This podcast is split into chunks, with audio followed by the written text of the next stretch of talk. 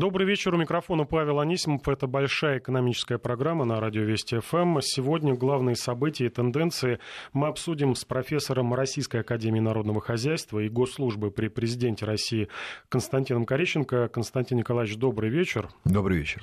Ну и что могу сказать? Всех нас можно поздравить э, с таким знаменательным событием. Тучные годы возвращаются. Минэкономразвития сегодня в релизе предсказала возвращение России к профициту бюджета. В этом году доходы государства превысят расходы впервые с 2011 года. Вот так. Доходы больше расходов. Заживем мы, значит, как раньше, Константин Николаевич. Вообще вот профицит бюджета для страны – это дополнительные возможности, либо дополнительная головная боль? Э, ну, вы знаете, как э, любой предмет, он всегда зависит от э, цели его использования, от, от него природы. Как говорят, э, лекарство от яда отличается только дозировкой. А, так и здесь. Мы сегодня достигаем профицитности бюджета ну, скажем так, на не очень высоком уровне расходов. Да? Фактически во многом благодаря тому, что мы последние несколько лет Э, или снижаем, или практически не наращиваем. Ну, то есть расход. это следствие жесткой экономической политики. Да, это жесткой бюджетной политики прежде всего. Вот. И, э, конечно, вторая причина заключается в том, что благодаря целому ряду факторов нефть вернулась на повышательный тренд, и есть, в общем, скорее больше голосов, которые говорят, что она на этом тренде останется, чем тех, кто говорит, что она будет дальше падать куда-нибудь там к 40 или еще ниже. Вот. Поэтому э, достижение профицитности бюджета, оно, конечно, значимое, но вопрос в том, какой ценой. А по поводу тучных лет я бы был бы еще более пока осторожен, э, пытаясь сравнивать, поскольку э, тучные года, чем они были характерны? Мы каждый год увеличивали расходы нашего бюджета. И у нас каждый год увеличивались доходы от растущих цен на нефть. Да? И это были вот эти тучные года. А, кстати, большой особенностью было то, что темп роста расходов, он опережал соответствующий темп, который был по доходам от нефти. Да? То есть мы, скажем так, более быстрыми темпами проедали то, что нам приносили, так сказать, нефтяные доходы. И к 2014 году мы практически проели все, и, собственно, кризис 2014 года был во многом спровоцирован еще и тем, что бюджетная ситуация оказалась достаточно сложной. И после этого мы с бюджетом обходимся крайне осторожно. Так что я думаю, что пока э, как это, проводить аналогии с теми годами и ожидать, что будет все то, что было тогда, пока преждевременно. Но все же можно же ли потратить, да, вот эти дополнительные деньги, да. если обозначается профицит, значит, можно на что-то их пустить. Вот на что могут пустить, на ваш взгляд, э, вот этот профицит, пусть он пока небольшой, но все равно мы в плюсе по бюджету. Ну, вообще-то потратить деньги из профицита нельзя. Объясню почему. Потому что бюджет это, вообще-то говоря, что-то, что утверждается законом. И если мы хотим потратить э, то, что оказывается свыше, мы должны принимать там, поправки к бюджету и так далее. Да, поэтому все-таки давайте исходить из того, что любые дополнительные доходы вызовут дискуссию, куда их потратить, и дискуссия будет жаркой. А сейчас есть как бы три э, основных направления, куда это можно было потратить. А, то, то, куда они были потрачены пару-тройку лет, это на различного рода военные расходы, силовые структуры, что нам обеспечило в том числе и вот, по крайней мере, как утверждают сегодняшнюю историю в Сирии, многое другое, наведение порядка в той или иной сфере. А второе направление – это потратить на а, человеческий капитал, социальные нужды, обучение, здравоохранение и так далее – вот. И а, третий путь э, – это потратить на какие-то инвестиции создать еще одну госкорпорацию, построить еще один мост или создать какие-то, может быть, другие там, космические или иные проекты. Да? Вот ключевых, так сказать, направлений. Ну, тут траты либо на инфраструктуру, либо на какие-то инновационные э, программы. А вот дальше мы э, должны согласиться или не согласиться с утверждением, что э, э, все-таки инновационным развитием а, занимаются те, кто прежде всего хочет на этом заработать, а не те, у кого это записано в разряде должностная инструкция. Да? Это просто вспоминается фильм про, про Мюнхгаузена, у которого в дневнике была запись, помните, утром, подвиг. Ну, да, разогнать Но, облака. Да, разогнать облака и так далее. Но мы, наверное, все таки более реальные люди. Вот, поэтому я считаю, что все-таки то, что называется инновационное развитие, оно должно движется, двигаться прежде всего рыночными силами, и как следствие его надо поддерживать рыночными а, механизмами, к коим относятся не бюджетные расходы, а низкие процентные ставки, либеральный налоговый режим. Так что в этом смысле надо не расходы куда-то повышать, а налоги снижать, если мы хотим развивать именно это. Э, перейдем к э, тем четырем составляющим успеха, которые, по мнению Минэкономразвития, нас вывели на профицитный бюджет, то есть мы теперь зарабатываем больше, чем тратим.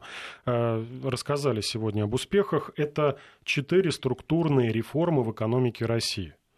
Вот такая макроэкономическая стабилизация, по мнению Минэка, обеспечили, во-первых, таргетирование инфляции, Э, во-вторых, плавающий валютный курс, э, затем адаптация бюджета к низким ценам на нефть и введение бюджетного правила э, с ценой отсечения 40 долларов за баррель. То есть при нефти дороже этой отметки все дополнительные доходы идут в резервы. И у меня вот тут сомнение закралось. Прошу вас, да, как бы пояснить, действительно ли вот то, что я перечислил, можно назвать структурными реформами, то, о чем мы много говорим, и э, экономисты либерального толка говорят, что у нас нет никаких структурных реформ, не проводится. И тут Минэкономразвития, а мы уже целых четыре провели достаточно успешно. Благодаря этому э, наш, по крайней мере, э, бюджет вышел в плюс. Ну, давайте попробуем заняться переводом с бюрократического на русский. А, структурные реформы, ну, по крайней мере, в том смысле, в котором их употребляют и, и ученые, и э, политики, это прежде всего изменение структуры экономики. А, ну, прежде всего, структура экономики э, начинается с того, кому эта экономика принадлежит. Государству или частным лицам или там, компаниям. У нас на сегодня за последние годы структура экономики изменялась только в сторону увеличения доли государства. Вот, поэтому пока в этой части я не сказал бы, что у нас достигнуто какой-то прогресс. Вот. Если говорить о тех четырех, э, ну, структурные реформы можно еще рассматривать как изменения в системе структуры здравоохранения, судопроизводства и так далее. Там, в общем-то, тоже, по большому счету, пока никаких э, сверхъестественных достижений не наблюдается. Где у нас наблюдается достижение? Это как раз в сфере так называемой макроэкономической политики. К макроэкономической политике обычно относят политику бюджетную, политику э, денежно-кредитную, но иногда к ней относится еще то, что называется макропруденциальную, да, то есть регулирование всех институтов, прежде всего финансовых, для целей там, экономической стабилизации. И, собственно, мы достигли э, цели макроэкономической стабилизации – а, действительно изменив структуру нашей политики. То есть мы поменяли, по сути, политику. А, в чем это выражалось, как вот в этих четырех, так сказать, пунктах? Прежде всего, это переход к плавающему курсу. Да? Если убрать всю высоконаучную аргументацию, то плавающий курс означает всего лишь навсего сохранение валютных резервов. Да? Центральный банк не тратит валютные резервы.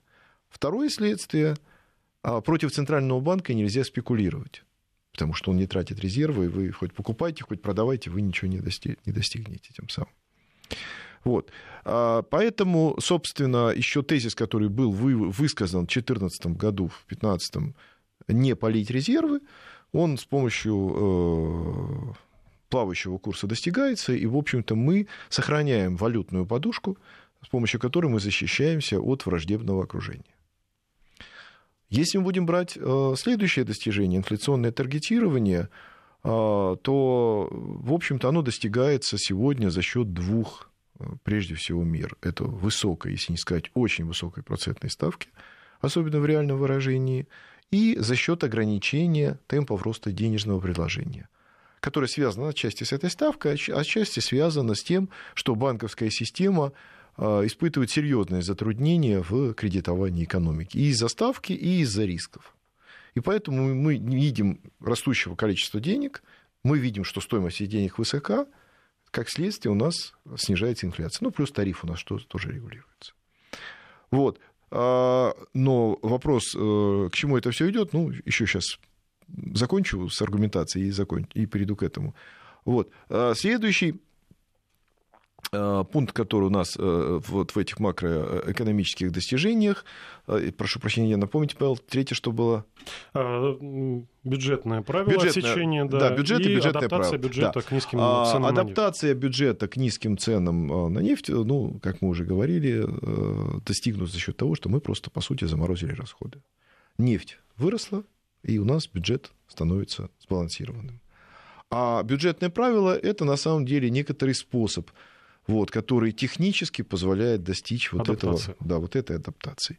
Так что, по большому счету, а, все э, то, что достигнуто, оно достигнуто прежде всего за счет, ну, если так можно выразиться немножечко вульгарно, а, затягивания ремней и выстраивания защитных моделей да, по бюджету, по денежно-кредитной политике.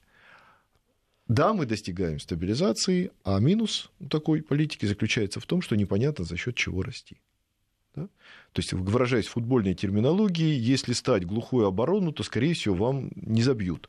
Но за счет чего вы забьете, непонятно. Так все-таки надо забивать, либо вот по-прежнему, пока и внешний геополитический фон не очень однородный, вот стоять в такой глухой стенке и э, не пропускать.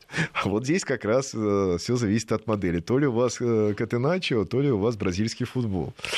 Вот. На самом деле, если говорить серьезно, то понятно, что мир особенно на долгосрочном скажем, горизонте, определяется, структура мира определяется темпами роста экономик.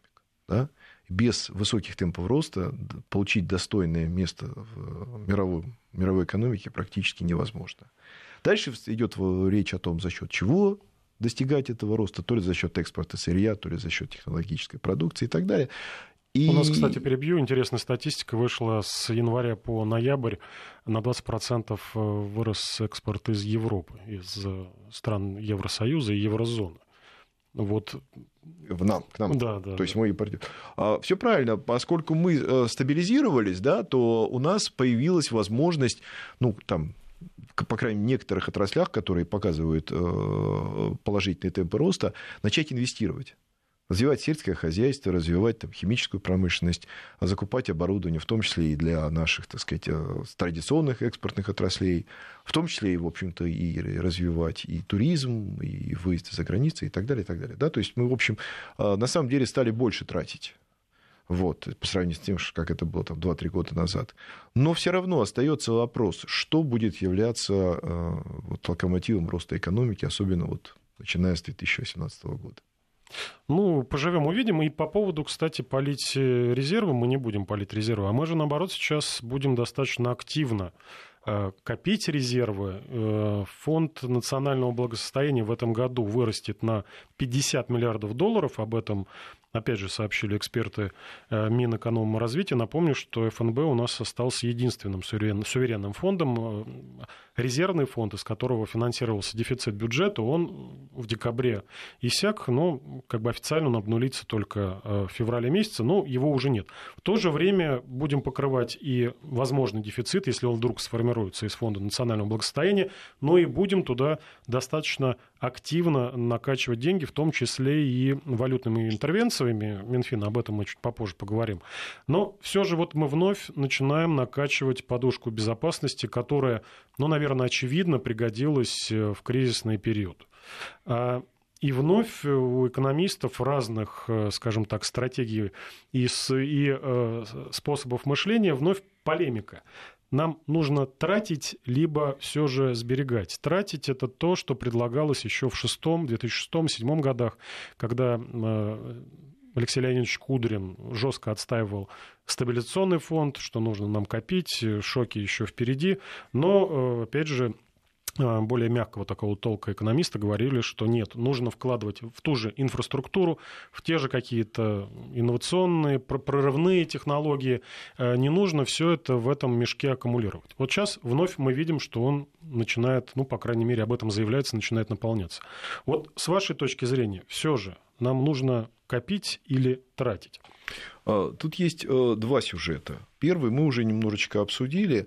Это то, что в нулевые годы мы достаточно агрессивно раздували расходную часть бюджета. даже быстрее, чем нам это позволяли растущие доходы. И, собственно, а, позиция Кудриной, предложение по фонду, оно и диктовалось тем, что давайте как-то вот все-таки немножечко умерим собственные аппетиты, да, и не будем так сильно расходовать бюджет, потому что это может закончиться. Собственно, закончилось это сначала в 2008 году, потом в 2014. И в этом смысле сейчас уже вряд ли кому-то из здравомыслящих экономистов а, придет в голову спорить с целесообразностью создания антициклической подушки. Да? Вот об этом, наверное, сейчас никто не говорит. И дальше уже идет второй сюжет, начинают спорить о том, какая это подушка, большая или маленькая, да, и э, на что ее тратить, и в чем ее хранить. Вот самое простое здесь, да, это в чем ее хранить. Дело в том, что такого рода фонды хранить внутри страны невозможно. Ну, в силу просто определенных экономических законов. Можно единственное, что накупить на эти деньги, я не знаю, там кирпичей, нефти, золота, я не знаю, еще чего-нибудь, зерна, и хранить это на складах. Но это не самый рациональный способ э, формирования резервов. Да, резервы должны быть ликвидными. И они должны обеспечивать, прежде всего, так сказать, оборону, защиту от внешнеторговых шоков. Следовательно, они должны быть выражены в иностранной валюте. Да, это пункт номер один. Пункт номер два, если они выражены в иностранной валюте, они должны храниться в том, из чего их быстрее всего можно изъять и продать. Соответственно, это долги соответствующих стран. Поэтому, если убрать всякую, так сказать, сильно политизированную полемику, то в том виде, в котором сегодня хранится соответствующий фонд, это вполне рациональное поведение. Теперь дальше встает вопрос о том, какой объем э, там должен храниться. Здесь вот э, абсолютно, так сказать, есть разные там, подходы. А он должен обеспечивать там, размер годового импорта, он должен обеспечивать там, 5% ВВП или еще что-то. Здесь я даже не буду спорить. Любая разумная, обоснованная там, цифра, наверное, имеет право на существование. И все это определяется прежде всего степенью вашей осторожности. И, наконец, третий пункт. А куда они потом должны инвестироваться? И вот здесь начинается самое интересное. Потому что а, если наша экономика является экономикой, зависящей от экспорта сырья, и мы это признаем, да, и мы хотим получить технологическую экономику, то мы должны инвестировать в то, что будет повышать эту технологию. А что у нас повышает технологию? Это прежде всего оборудование и различного рода технологические решения, а с другой стороны это специалисты. Это те люди, которые готовы будут строить, делать новые технологии, создавать их, продвигать и так далее. И на самом деле к этому надо добавить еще третье. Это те люди, которые это будут создавать, продвигать и так далее, они же будут делать это не из альтруистических побуждений, они будут делать потому, что они хотят на этом заработать. Значит, должны быть рынки, на котором это можно было бы реализовать. Вот, к сожалению, у нас на сегодня рынков таких нет. Наш фондовый рынок находится в очень низкой стадии развития. Людей, которые бы это делали, сейчас наши вузы готовят в меньшем количестве – вот. И, соответственно, оборудование, которое мы могли бы привлечь, вот это высокотехнологическое, оно тоже нам не очень доступно, потому что санкции и прочие другие истории. Это значит, что надо разумно, пропорционально тратить на все это и пытаться создать среду, в которой не государственный проект заставлял бы кого-то построить новую ракету, в кавычках, да, а мотивация прежде всего экономическая, заставляла бы людей создавать новые технологии э, построения тех же ракет. Ну, э, по поводу оборудования. Я просто сегодня делал материал. Достаточно интересная история. У нас, оказывается, вернули себе рынок производители санок, э, ледянок, угу. ватрушек, вот этих тюбингов. И были конкуренты со стороны Китая. Достаточно серьезная конкуренция была. Но как раз вот подорожавший доллар вновь вернул производство, в том числе в Россию. Но единственное, что говорили, собственно, сами производители, да, у нас материалы наши, рабочая сила наша, но оборудование оборудование для там, формирования тех же ледянок мы закупаем в Китае. Но, наверное, не стоит да, нам тратить миллиарды на разработку какого-то станка, который будет выдавливать пресс-формы там, для ледянок, но для другого тоже же можем мы э, вот на этом по этому пути пойти, высокотехнологичное оборудование начать э, у нас производить. Ну, либо на крайний случай закупать в том же Китае, где у нас достаточно сейчас мягкие отношения. Ну, на самом деле, здесь не надо изобретать велосипед. Здесь реально развитие любой технологии, оно не должно начинаться с нуля, оно должно начинаться с определенного рода копирования, своего, своего рода адаптации, и уже на этом фоне э, попытка развивать э, что-то свое. Понимаете, все-таки считать, что у нас очень очень высокая э, степень развитости науки, это справедливо. Но степень проникновения научных знаний в практическую, прежде всего в бизнес-среду, у нас достаточно низкая. Поэтому проблема не в том, что у нас наука какая-то не такая, а проблема в том, что у нас конверсия научных знаний в бизнес-решения, она не выстроена, мы не построили эту технологию. Отсюда надо брать именно опыт, как на Западе или на Востоке люди превращают научные знания в бизнес. Вы сказали слово конверсия, вспомнил я 80-е годы, когда по конверсии из танков э, заводы танковые э, шлепали металлические кастрюли всевозможные и так далее. То есть сейчас должен быть обратный какой-то процесс? Нет, я считаю, что э, если у нас есть устаревшие производства, которые не способны создавать новые танки, условно говоря, да, то может быть рациональнее на этой базе сделать что-то такое, что будет работать в сфере, так сказать, народного потребления. А, а там, где есть возможность развивать высокотехнологическое э, вооружение и так далее, это можно э, развивать и там. Просто э, мы-то в свое время в Советском Союзе переборщили с большим количеством особенно объемных показателей, особенно в военной сфере. В производстве танков. В производстве там... танков, например. Я понимаю, что там даже министр обороны не знал, сколько производится Т-72 на то время. Да, а потому что это все, значит, а одна из причин, почему это не работало, потому что свою функцию не выполняли деньги. Э, мы сейчас уходим на новости. После э, новостей о том, что Минфин включает валютный пылесос, будет скупать валюту и что будет с курсом, э, тоже про это поговорим. Напомню, у нас в гостях профессор Российской Академии Народного Хозяйства и Госслужбы при президенте России Константин Кориченко. Не переключайтесь. Продолжаем большой экономический час. В студии Павел Анисимов и профессор Российской Академии Народного Хозяйства и Госслужбы при президенте России Константин Корищенко. Анонсировали мы валютный пылесос от Минфина. Сегодня, с сегодняшнего дня он заработал. Э, но сначала попрошу Константина Николаевича ответить на вопрос Алевтины. 5533 это смс-портал, плюс 7903 176 363 это WhatsApp. По WhatsApp пришел вопрос. Скажите, пожалуйста, ЦБ полит бюджетные средства или небюджетные, выкупая долги банков открытия, Югра и других? Все операции, которые проводит Центральный банк, он проводит за счет э, денежной эмиссии, э, которые, в общем-то, не имеют отношения к бюджету. Но даже в этом случае, о котором мы говорим, можно по-разному относиться к принятым решениям но деньги, которые тратятся на выкуп тех или иных активов, они в конечном счете сейчас пока вообще никуда не уходят, они возвращаются в тот же центральный банк а, в форме, так сказать, банковских депозитов, поскольку на сегодняшний день в банковской системе существует так называемый структурный профицит ликвидности. Так что эти деньги, по большому счету, вообще из центрального банка так почти никуда не уходят. Ну и э, Тут еще один большой плюс – это стабилизация все-таки банковской системы, да, потому это... что банки крупные, и если, не дай бог, с ними что-то случится, последствия будут гораздо больше, чем эмиссия денежных ну, средств. Я думаю, что если бы с одним из этих банков произошло э, что-то, так сказать, не, не, не, скажем так, неприятное. Совсем нехорошее. Да, то я думаю, что у нас, в общем-то, были большие-большие проблемы. Ну, вернемся к валютному пылесосу Минфина. Начиная с сегодняшнего дня, каждый день по 6 февраля э, ведомство будет тратить на покупку долларов, евро и фунтов стерлингов, вот такая у нас э, трехвалютная корзина, более 15 миллиардов рублей. 15 миллиардов рублей в день. Э, на это пойдут дополнительные нефтегазовые доходы бюджета, которые образовались как раз вот из-за растущих, благодаря растущим ценам на сырье. Таким образом, Минфин закупит рекордный объем иностранной валюты за раз. Это почти 260 э, на 260 миллиардов э, рублей. Пока по курсу сегодняшнему, да, не видно, по крайней мере, присутствия, либо, ну, нивелируют цены на нефть, которые вновь сегодня пытаются пробить отметку 70 долларов за баррель по смеси бренд, э, но так или иначе множество и экспертных, и неэкспертных э, суждений и мнений э, в основном вокруг того. Вот главный вопрос, что будет с рублем после вот этих интервенций, пока, еще раз повторю, никакого негатива для рубля, ослабления по крайней мере, я не увидел. Но вот ваше мнение, Константин Николаевич. А. Сумма анонсируется выкупа да, валюты с рынка рекордная. В mm. то же время ждать ли нам каких-то вот таких резких движений?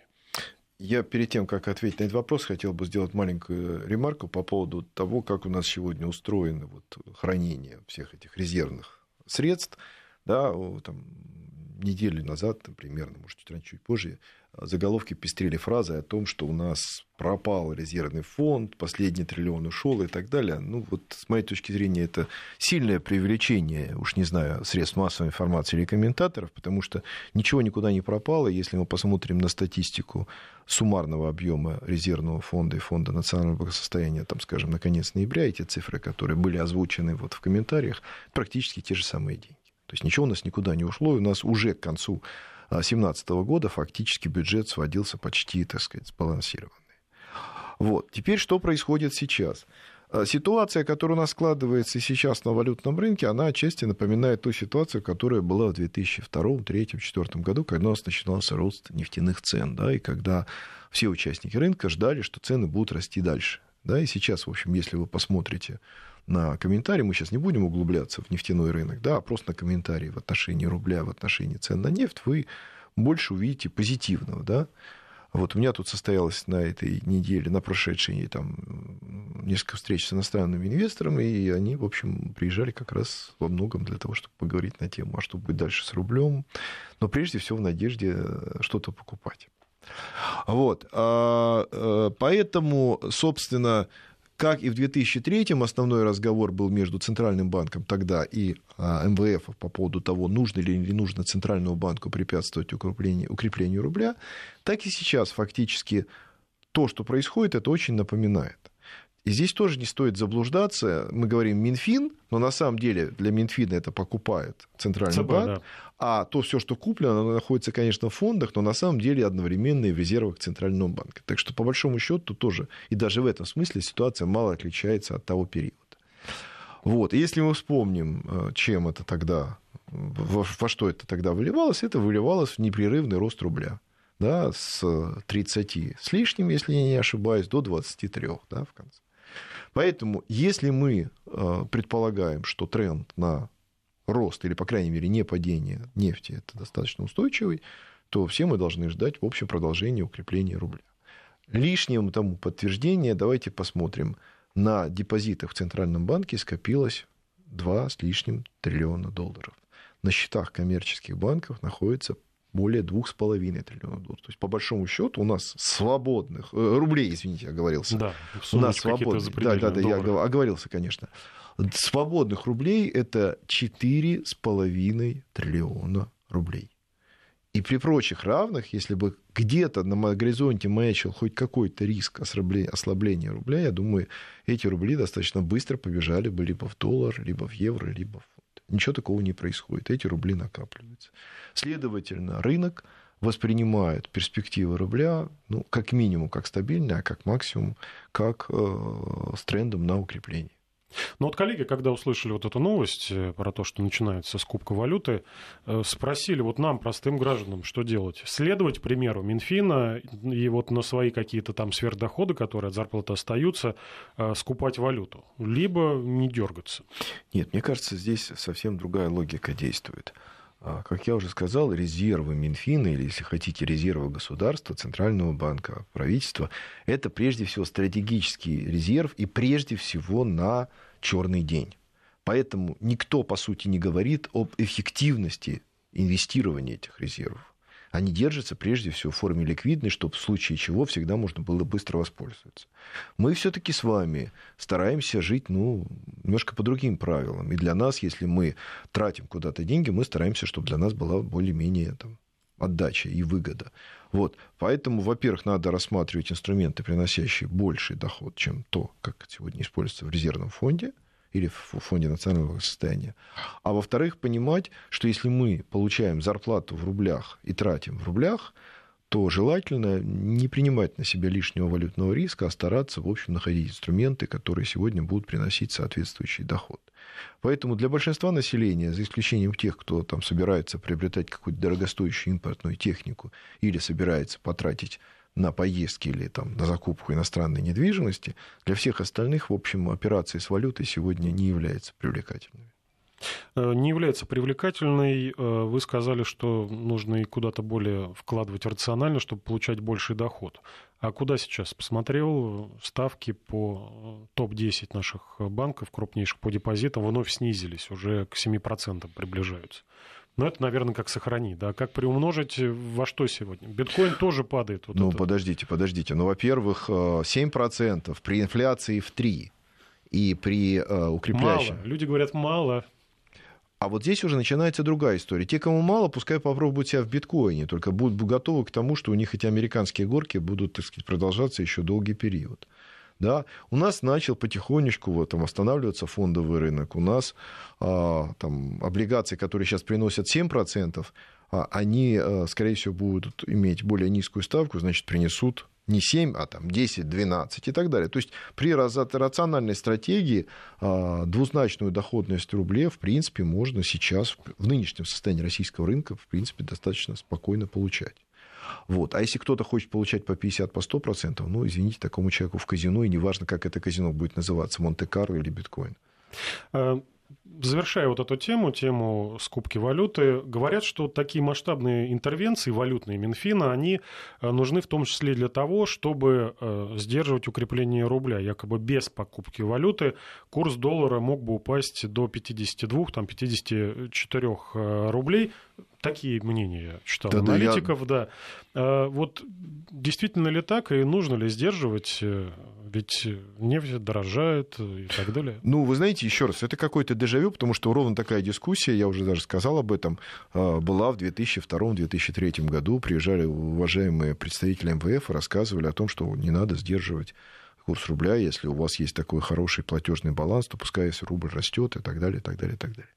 На самом деле, э, отчасти в этом есть резон, но э, давайте посмотрим, что произойдет дальше. Ну, представим себе на минуточку, э, Минфин сейчас не будет покупать. Следовательно, рубли надо откуда-то брать банкам, чтобы отдавать компаниям, чтобы те платили налоги. Да? А иностранцы придут тоже с иностранной валютой, ее продать, там, спекулировать и так далее. А, и здесь мы можем получить жесточайшие качели по курсу. Сначала 50, а потом назад 60. Я, надеюсь, я думаю, что мы этого не хотим. Поэтому вот это действие Минфина по стабилизации курса, то, которое тогда выполнял Центральный банк, оно вполне рационально. Но немножко не вяжется с, скажем так, плавающим курсом, который давно уже анонсируется, так, и уже э, плюс ставится, что это структурная реформа. Плавающий курс это скорее такая идеальная модель. В реальности всегда курс регулируется то ли Минфином, то ли Центральным банком. Ну, то есть, э, вот этот плюс заслугу Минэкономразвития плавающий курс, вернее, Центробанку, да, пока нельзя вставить. Ну, все зависит от отношения. Мы сейчас уходим на новости и продолжим буквально через несколько минут. Напомню, у нас в гостях профессор Российской Академии Народного Хозяйства и Госслужбы при Президенте России Константин Корищенко. Не переключайтесь. Продолжаем большой экономический час. В студии Павел Анисимов и доктор экономических наук, профессор Российской Академии Народного Хозяйства и Госслужбы при президенте России Константин Корищенко.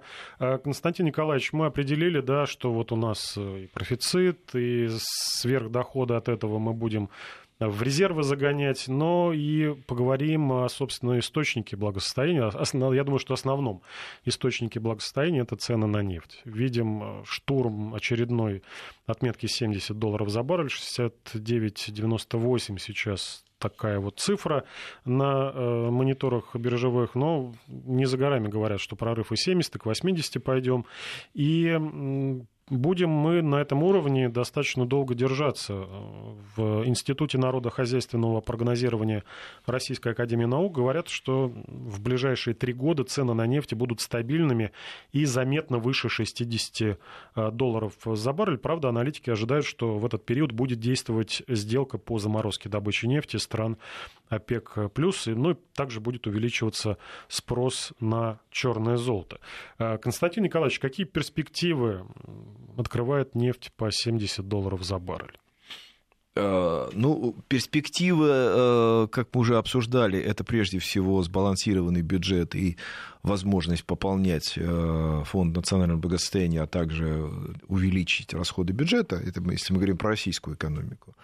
А если мы говорим про мировую экономику, то здесь скорее надо говорить не столько о перспективах, сколько о том, с чем это связано.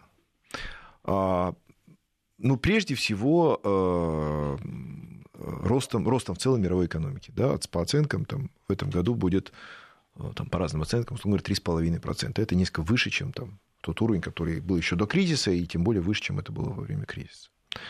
Вот. А, во-вторых, совсем другим отношением к э, нефтяным ценам со стороны двух основных скажем так, проблемных участников. Я имею в виду арабских стран и сланцевых производителей.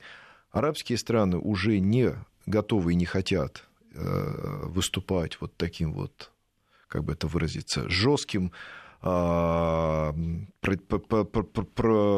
выступать в роли э, жесткого противостояния да, и обеспечивать или, так сказать, провоцировать падение цены на нефть, сохраняя добычу, да, и, собственно, тому э, подтверждение сделка ОПЕК+, а э, сланцевые производители уже очень осторожно относятся к увеличению не добычи, а увеличению именно количества вот этих вот буровых.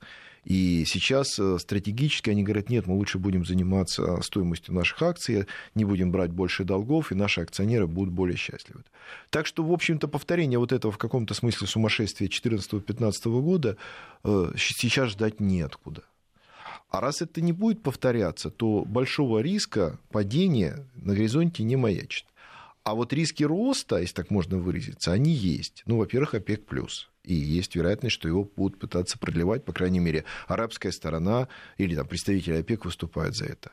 Во-вторых, в целом ряде стран прогнозируется снижение добычи в той же Венесуэле, в той же Нигерии, а, в том же Ираке и так далее, несмотря на улучшение ситуации, там, в общем, не растет добыча или даже будет падать. А добавочный спрос, как мы уже выяснили, он есть. И вот эти вот там 1, 2, 3 миллиона нефти, которые фигурируют в разных расчетах, они могут оказать очень сильное влияние на а, рост цен на эту нефть. Поэтому в целом, вот если рассматривать ситуацию целиком на нефтяном рынке, то, конечно же, а, все больше настроены на ее рост. Вот. И здесь а, параллельный сюжет, связанный с сжиженным природным газом и с попыткой, так сказать, переделить некоторый этот рынок, он тоже сейчас балансируется, поскольку Россия построила соответствующий завод и открыла его в прошлом году а, Ямал-Ненецком округе. Сейчас реализуется два проекта, один побольше, поменьше в Ленинградской области. То есть и каких-то игр политических вокруг сланцевого газа тоже, в общем, станет меньше. Это значит, что рынок энергоресурсов неким образом стабилизируется. Опять же, все отказываются от угля, да, хотя мы его наращиваем, но мы наращиваем в основном ну, какие-то рекорды очередные. Да, но все равно это несопоставимо с тем, что, что в мире. И так далее. Так что я думаю, что в целом вот э, ожидание такого более-менее долгосрочного, если, скажем так, не роста, то, по крайней мере, не снижения цен на нефть, э, мы, мы вполне можем ожидать. Но вы упомянули и про сделку ОПЕК+, и в Российской Академии наук тоже говорят, что ожидают, да, в ближайшие три года сохранится.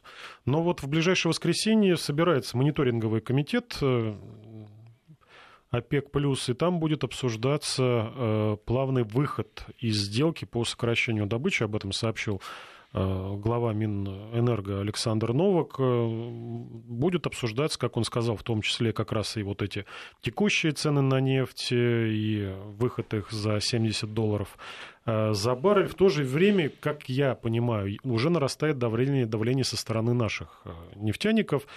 Совсем недавно глава Лукойла Вагит Аликперов назвал условия выхода из сделки ОПЕК+. Он, конечно, не рекомендовал резкий выход из соглашения, но в то же время, если вот цены в течение долгого времени устойчивы будут вот на текущих уровнях, то, конечно, из сделки надо выходить. Смысл в чем? Да, мы сейчас получаем э, деньги, ну, цена, наверное, нас устраивает, но мы же можем добывать э, больше. Мы же сейчас заморожена добыча, и э, будем давить, я так понимаю, на, в том числе и на наш Минэнерго, что, ну, вроде все успокоилось, мировой рынок растет, давайте выходите из сделки. Вот чем это обернется, я так понимаю, как раз и будут в воскресенье просчитывать. А есть ли у вас какие-то предположения? Вот этот выход, пусть даже и плавный. Ну, у нас есть некий э, пример похожей ситуации, да, это обсуждающийся уже э, года три, если не больше, в Соединенных Штатах выход из программы количественного смягчения, да, то есть своего рода их денежный ОПЕК плюс, только внутри Америки, да, то есть или даже ОПЕК плюс действительно в том смысле, что а, и Европа, и Япония, и Соединенные Штаты, так сказать, удерживают определенные темпы денежного роста денежной эмиссии, или, по крайней мере, не падения, их не снижают. И пока не находится выхода или желания, как, как это сделать так аккуратно, чтобы ничего не обвалить. Вот. Если же говорить про рынок нефти, то тоже надо понимать, что вот этот ОПЕК+, плюс, он все-таки во многом спонсирован государствами, государственной властью, поскольку они, это позволяет стабилизировать состояние бюджета, это позволяет прогнозировать все показатели с этим связаны. А для свободного бизнеса, который друг с другом конкурирует, конечно, это захват определенной доли рынка, это увеличение э, доходов, прибыли и так далее. Ну, недаром же на той же пресс-конференции Олег Пиров было объявлено о выкупе казначейских акций. Это означает, что определенный финансовый ресурс, который есть у компании, он не может быть использован для там, инвестиционных целей. Там, может быть, какие-то другие мотивации, но, по крайней мере, это в том числе. Вот. А, но давайте все-таки вспомним, что пока ОПЕК плюс продлен формально до ноября 2018 а, и та сторона, которая стоит не за знаком плюс, а за ОПЕК, она, в общем, сейчас не горит желанием э, эту сделку прекращать. Так что я думаю, что, скорее всего, эти переговоры в ближайшее время не дадут каких-то новостей, а вот где-то ближе к лету, я думаю, что можно ожидать будет каких-то новостей в плане каких-то временных раскладов, когда и как это может снижаться. А ждать ли нам каких-то черных лебедей, это внезапных событий, которые вызывают большие потрясения, но которые нельзя спрогнозировать? Какой-то возможный вновь э, обвал цен на нефть там, ну, до 30 долларов за баррель. Собственно, вы... Схлопывание пузыря фондового рынка американского, который сейчас раздут. Возможные новые санкции США тоже анонсируются в конце января, э, февраля, и как следствие отток э, инвесторов с нашего рынка. Ну, вы знаете, если э, рассуждать в терминах птиц, то здесь вот последнее по поводу санкций, это скорее на лебеди не тянет, а там цыпленок какой-то, наверное, да, я не, не знаю, в общем, как, что за птичка такая, вот, которая вряд ли создаст серьезные проблемы, скорее это больше будет проблемы для иностранных инвесторов. Мы говорим о проблемах, э, поясню, которые касаются ценных бумаг российских да, да, да, да. гособлигаций. Подразумевается, что, возможно, э, Соединенные Штаты запретят, запретят покупать да. Но вот это скорее бумаги. будет больше проблем для инвесторов, чем для российского бюджета. Сегодня эти бумаги российские инвесторы купят с удовольствием. Мы уже выяснили, что у нас очень много лишних денег. Что касается других двух историй, то они действительно серьезные, но опять же, как мы обсудили, цена на нефть вряд ли сегодня является серьезным риском. Вот, да. А вот проблема фондового рынка, американского прежде всего, и не только американского, с моей точки зрения, это огромная проблема, которая висит над всем миром, и э, вот мы, есть много исследований, там, которые показывают, что темп роста индекса, основного индекса американского S&P – он очень похож на темп роста объема денег Федеральной резервной системе. Если вдруг Федеральная резервная система начнет сворачивать свою программу, то, скорее всего, начнет падение индекса. Это может вызвать эффект падения э, огромного шкафа в маленькой комнате. В завершении программы буквально несколько слов. 18 января Гознак представит приложение для проверки подлинности банкнот номиналом 200 и 2000 рублей. Говорят, что это приложение будет мобильным и поспособствует тому, чтобы не было таких откровенных подделок, которые есть сейчас. Спасибо, благодарю нашего гостя. У нас в гостях был профессор Российской Академии Народного Хозяйства и Госслужбы при президенте России Константин Кориченко. И я, Павел Анисимов, прощаемся с вами. До свидания. До свидания.